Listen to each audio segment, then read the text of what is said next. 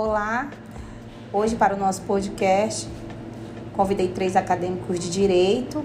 Quero apresentar para vocês Vanessa Cardoso, Pedro Rienzi, Raine Monteiro e eu, Juliana Montenegro. E nós vamos abordar o livro Crime e Costumes na Sociedade Selvagem de Bronislau Malinowski.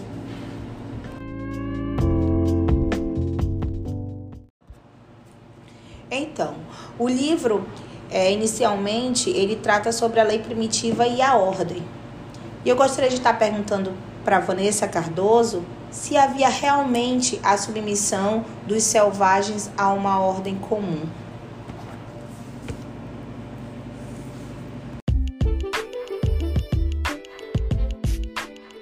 Oi, Juliana, que legal essa pergunta. Então, vamos primeiramente situar a escrita do Malinowski no tempo e no espaço? Primeiro, a gente tem que dizer que esse livro foi escrito durante a Primeira Guerra Mundial, justamente porque nessa ocasião o Malinowski resolveu se isolar na Melanésia, que é uma ilha situada na região da Oceania, que inclui outras ilhas, como Salomão, Fuji, Guiné e etc. Essa pergunta que você me fez, ela, ela tem muito a ver com essa parte introdutória do livro, né? Ele revela, primeiramente, uma espécie de antipatia com os pesquisadores da época, né? Ele traça duras críticas aos pesquisadores que realizavam uma pesquisa muito mais de natureza bibliográfica, é, baseadas em informações sem pesquisa de campo, e o, o livro vai se desenrolando dessa maneira, né? ele traçando críticas sobre esse tipo de pesquisa. Primeiramente, é, a primeira das críticas do Malinowski é a respeito do, do tipo de curiosidade predominante na época, que acabava tirando a pesquisa científica do centro. Né? As pessoas estavam muito mais interessadas com as superstições, com a liberdade sexual e temas como o infanticídio e canibalismo das tribos selvagens.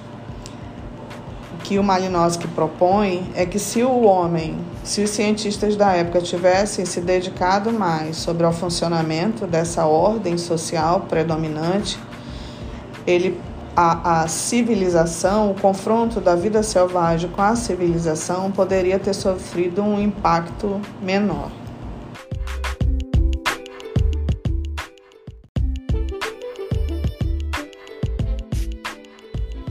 Nesse ponto introdutório é muito importante a gente registrar que a pesquisa de campo científica ela ainda não existia, né? Esse trabalho de campo ele, inclusive, traça aqui um comentário a respeito do, da, de uma particularidade alemã.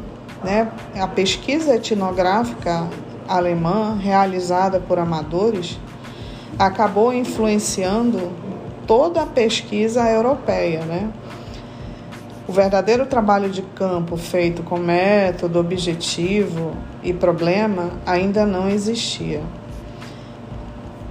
Daí para frente, o que o Malinowski realça é o mito do casamento grupal, que acabou influenciando argumentos de vários pesquisadores europeus na época.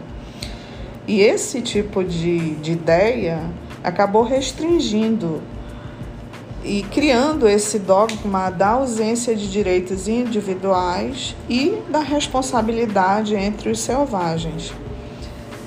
Foi a partir daí que esse mito, ele diz que é um mito de que o homem selvagem é dominado pelo grupo, pela horda, e que ele é cegamente obediente às ordens da comunidade, apegado a tradições e opinião pública, é um, um sujeito obediente e servil, é um pressuposto que se impôs em discussões a respeito da mentalidade e sociabilidade desse homem, desse sujeito selvagem tendo deixado resquícios, inclusive na obra de Durkheim e na maioria dos trabalhos americanos, alemães e até mesmo ingleses da época.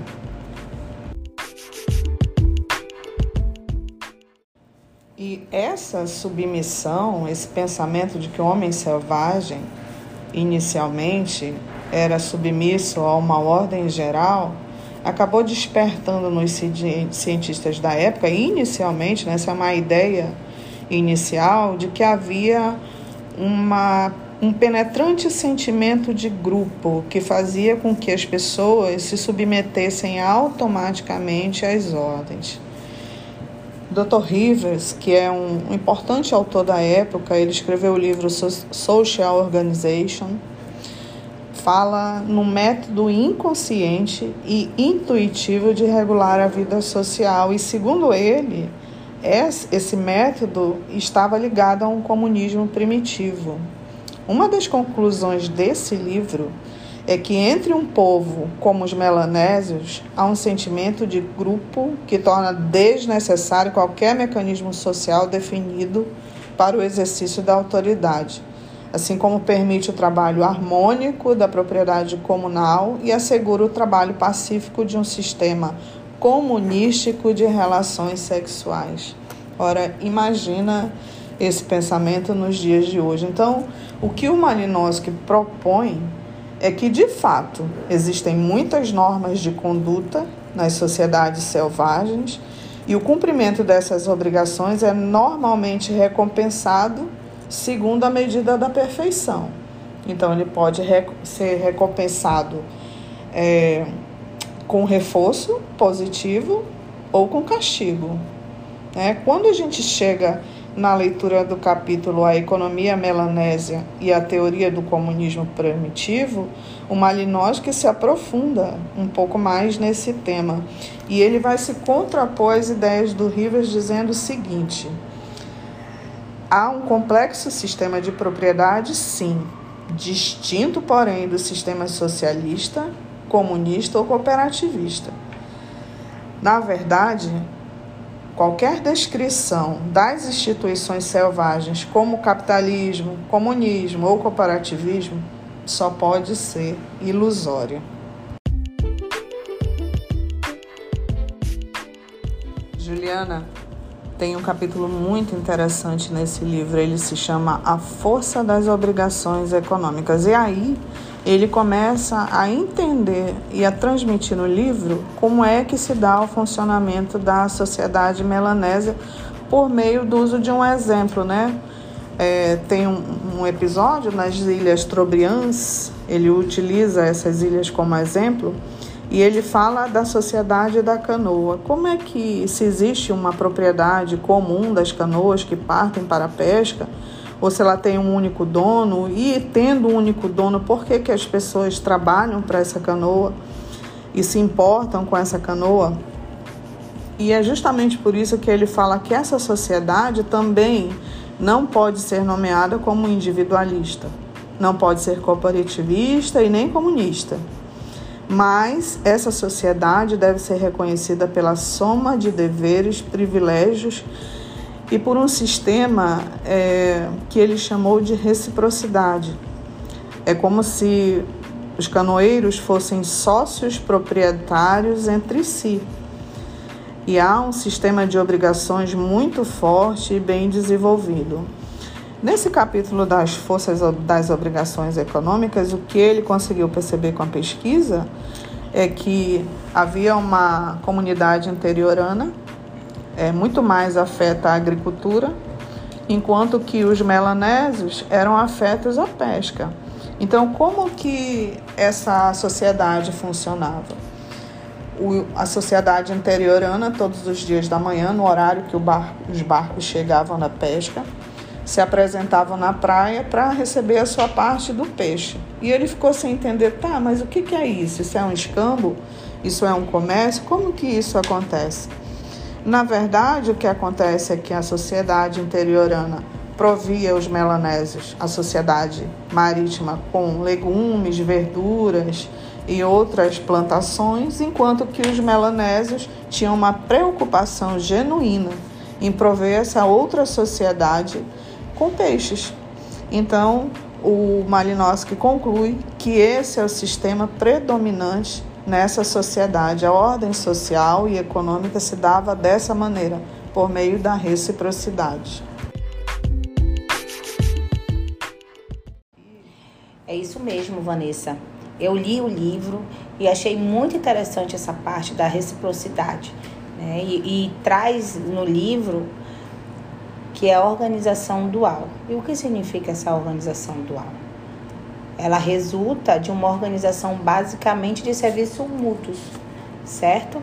É nessa, nessa sociedade selvagem. Então, essa cerimônia das transações, elas são obrigatórias e coercitivas. Além dessas obrigações recíprocas, há outros motivos que mantêm os pescadores em sua tarefa, certo? Então, assim, é uma obrigação, mas para eles também é, é, algo de status e honra, tá? Você está fazendo essa troca, essa reciprocidade, essa troca mútua. E essa troca, ela estabelece um sistema de natureza econômica. É, essas cerimônias de transações, elas são obrigatórias, mas elas têm uma formalidade, certo? Então, como você falou, uns é, tinha né, a preocupa verduras e tudo, e, e os malanésios tinha a preocupação né, da, da pesca. Então essa troca ela, ela, é uma, uma, ela é formal e todos procuram cumprir as suas obrigações. Porque esse, esse gesto de generosidade é um caso de honra e louvor para esses nativos, certo?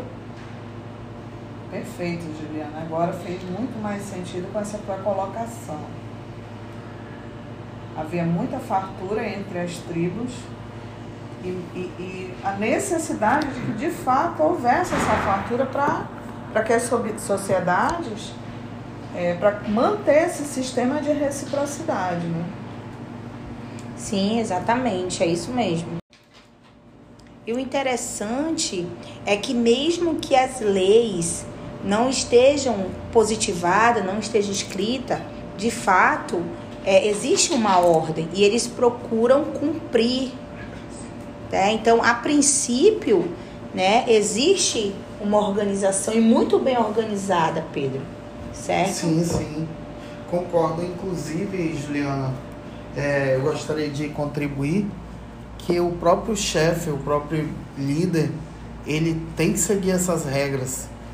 E como obrigatoriedade, no seguir dessas regras, ele precisa reunir e comunicar a sua vontade, até mesmo se ele resolver declarar guerra ou qualquer outro tipo de tomada de decisão.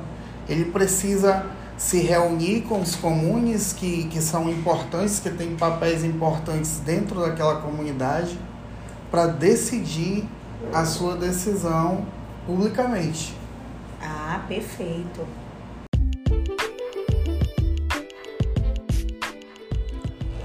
Pedro, e o que traz também na questão das regras é sobre que essas regras elas não estão, não são de caráter de mandamentos religiosos, né, estabelecidos de modo absoluto, e essas regras elas são ajustáveis. Por que ajustáveis? Porque eles levam em consideração também as quantidades trocadas, variam conforme a abundância ou escassez da temporada de pesca ou colheita, certo? Então todos esses aspectos eles são levados em conta. Então assim a gente vem se perguntando, né, que se essas regras elas são reajustáveis, como funciona, e eu achei bem interessante no texto isso né, que eles levam também em consideração né, esse ponto da escassez, de tudo isso, porque essas trocas elas não são feitas de qualquer maneira, certo? Elas são certo, embora haja uma ordem concreta, os limites desse, contratuais dessa relação, vamos dizer assim, eles não são excessivamente rígidos, eles são adaptáveis, né? Exatamente. É como eu falei, são ajustáveis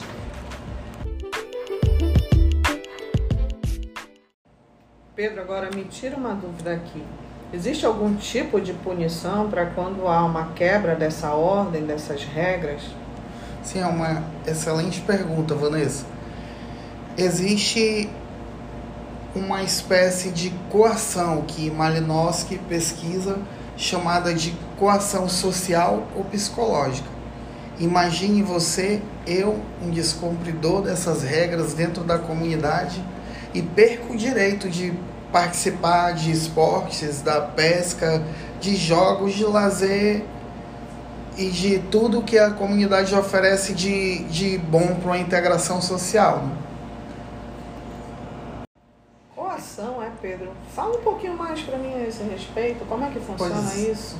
Pois é, esse mecanismo de coação social, ele leva o homem a que descumpre essas regras, ele leva o homem à vergonha social, à exclusão.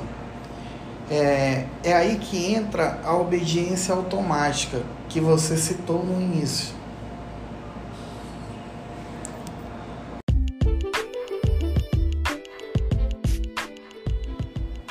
Já que estamos falando de cumprir e não cumprir as regras, como essa sociedade tratava essas questões? O crime e seu cartigo. Eu vou chamar agora o Raine Monteiro, ele vai estar explicando para a gente é, melhor como é que era tratado essas punições.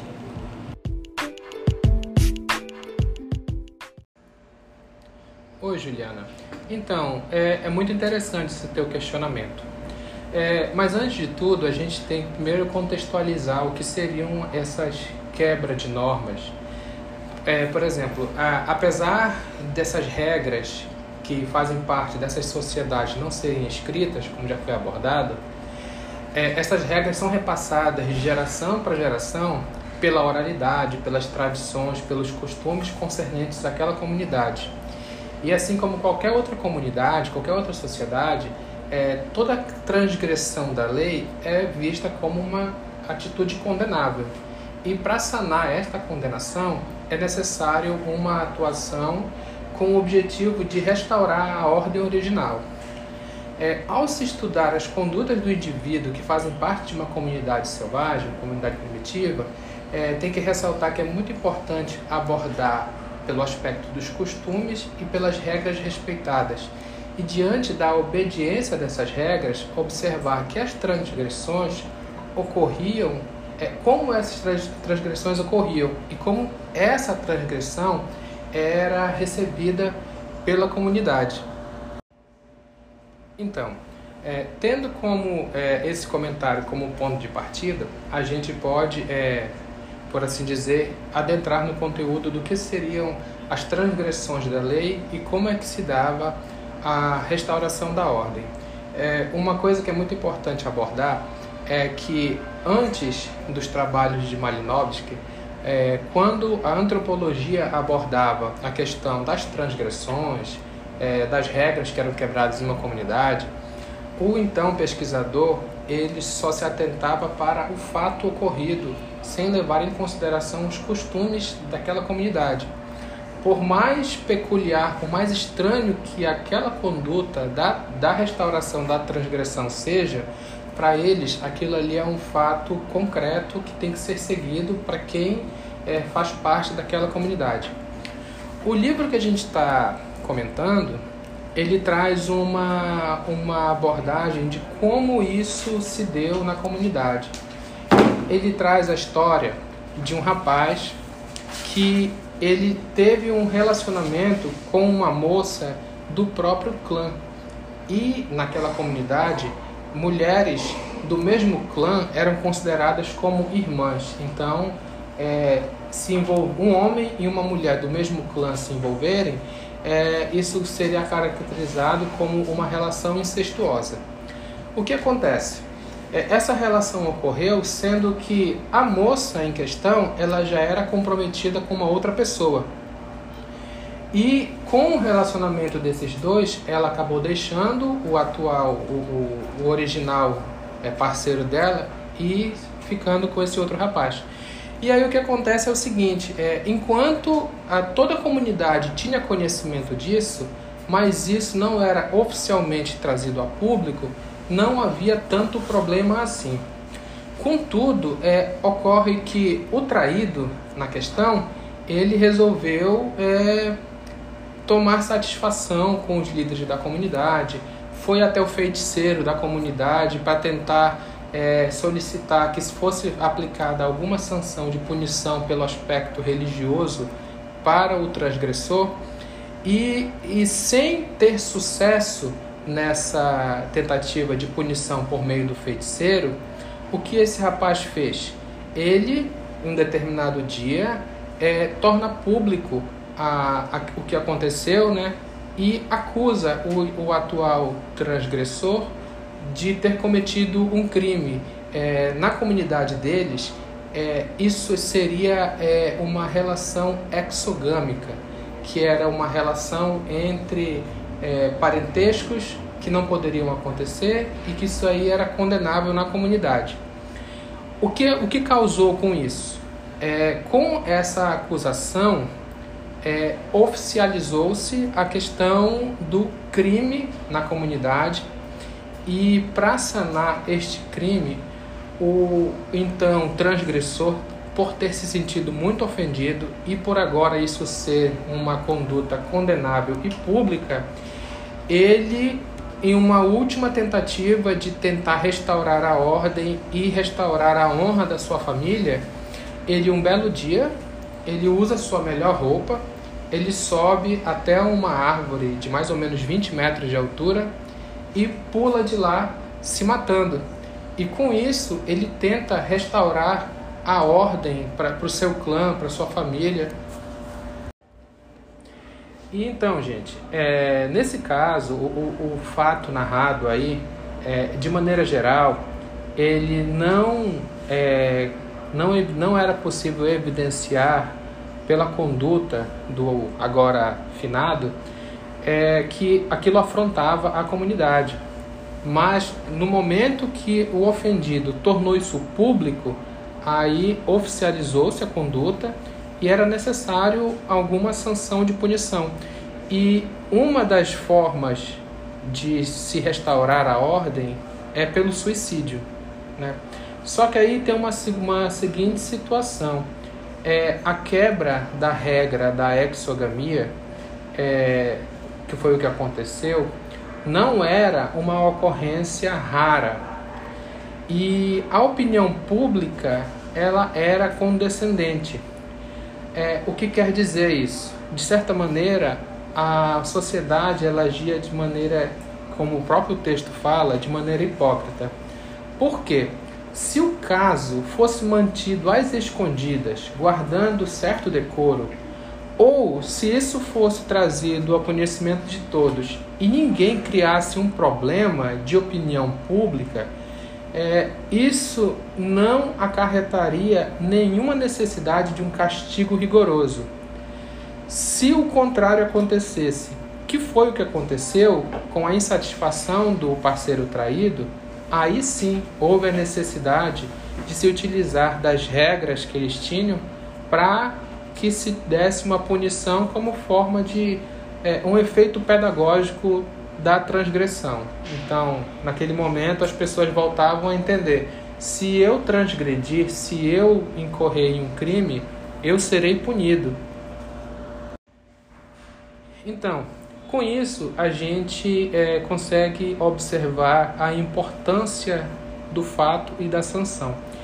Essas, esse, esse relato todo mostra com muita clareza que uma sanção sobrenatural, que foi o que o, o traído buscou e não, não teve sucesso na busca dele, não tem necessariamente um efeito automático para se assegurar que uma regra de conduta seja cumprida por uma comunidade, mesmo que essas regras não estejam positivadas, não estejam escritas. Então, o que ocorre é em uma comunidade onde as leis não são transgredidas, mas de vez em quando elas são, é, isso pode-se observar que não é possível falar em obediência espontânea à lei ou uma fidelidade servil às tradições, porque essas tradições ensinam que o homem ele pode usar de um jeitinho para transgredir e depois é, poder restaurar a harmonia sem ter a necessidade de ser punido com o rigor da lei, e sim dando uma, como o texto fala, uma subrepticiamente é, maneira de escapar dos rigores da lei. E diante de tudo isso, a gente pode observar, pode evidenciar uma forte e importante presença do aspecto da feitiçaria na tentativa de manter a, a, o cumprimento da lei e da ordem numa sociedade. É, a, a, questão da feitiçaria e o suicídio, como influência da lei, são muito importantes, porque de um lado você tem a feitiçaria, que o feiticeiro, no caso, é, é uma pessoa na comunidade e essa pessoa ela tem muita influência e, consequentemente, por ter sua influência é, no aspecto político, no aspecto de sanção, ele também consegue acumular muitas riquezas. A feitiçaria na comunidade ela tem duas vertentes. Uma, se o objetivo de uso da feitiçaria, de maneira geral, ela é destinada ao alcance de um, de um anseio particular, no meio da, do procedimento da feitiçaria vai gerar um custo para quem está solicitando. Só que do outro viés, o aspecto é, comunitário, aí isso entra na parte da tentativa de restauração da lei da ordem por meio da feitiçaria. E aí isso aí não gera diretamente é, um custo para se manter, e sim é como se fosse a atuação social do feiticeiro. Já a questão do suicídio é, entra naquela regra que a morte tudo resolve. Então, a partir do momento que o, o transgressor ele comete suicídio, todas as transgressões dele são de certa forma perdoadas, porque essa é a punição máxima que alguém pode cometer. E o suicídio, ele, ele ele é uma forma de punição, porque o próprio texto aborda a seguinte situação: dependendo da conduta que você teve, você é a você é destinado o suicídio. É como se fosse uma pena de morte que a própria pessoa vai cometer contra si.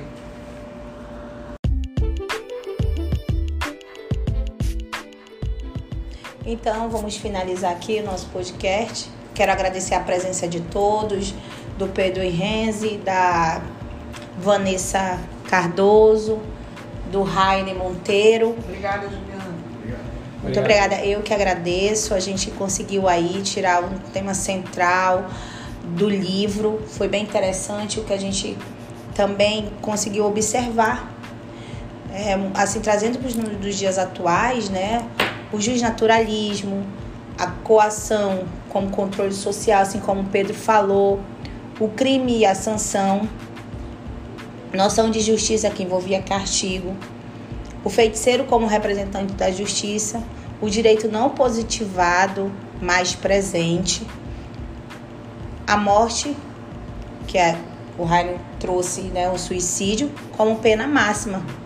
É, mas nas outras punições também havia a questão da dosimetria da. Exatamente, da a gente já consegue ver a dosimetria, né, que é dando aí a dosagem né, da pena que vai ser aplicada para cada crime. O que eu achei bem interessante é a gente concluir que, de fato, Malinowski tinha razão. Né? Perdeu-se muito tempo preocupando-se com a vida sexual e com o canibalismo desses selvagens, mas o funcionamento da ordem e da sociedade selvagem, é, ela parece estruturar o funcionamento da sociedade atual. Né? Exatamente. Ela funciona exatamente num direito que não foi positivado, mas a gente percebe direito, justiça, dosimetria, pena é, nessa sociedade, né? Exatamente. Vanessa, e, eu, eu gostaria também de, de completar que é muito importante esse somatório de regras que foi identificado eles levaram a, a um entendimento geral de que eles gostavam de cumprir essas regras. Era, era assim bem satisfatório para eles o cumprimento dessas regras, mesmo através de, do, de fatores de coação e tudo. Coação, exatamente. É verdade. É, há um sentimento, essa, esse cumprimento dessas regras, ele trazia um sentimento de pertencimento né, dessa sociedade, né, como a Juliana exaltou na fala dela, né, cumprir regras era motivo de orgulho, né, de, de sentimento de pertença, é, valores realmente que a gente consegue reconhecer quando a gente lê o livro Crimes e Costumes na Sociedade Selvagem. Show.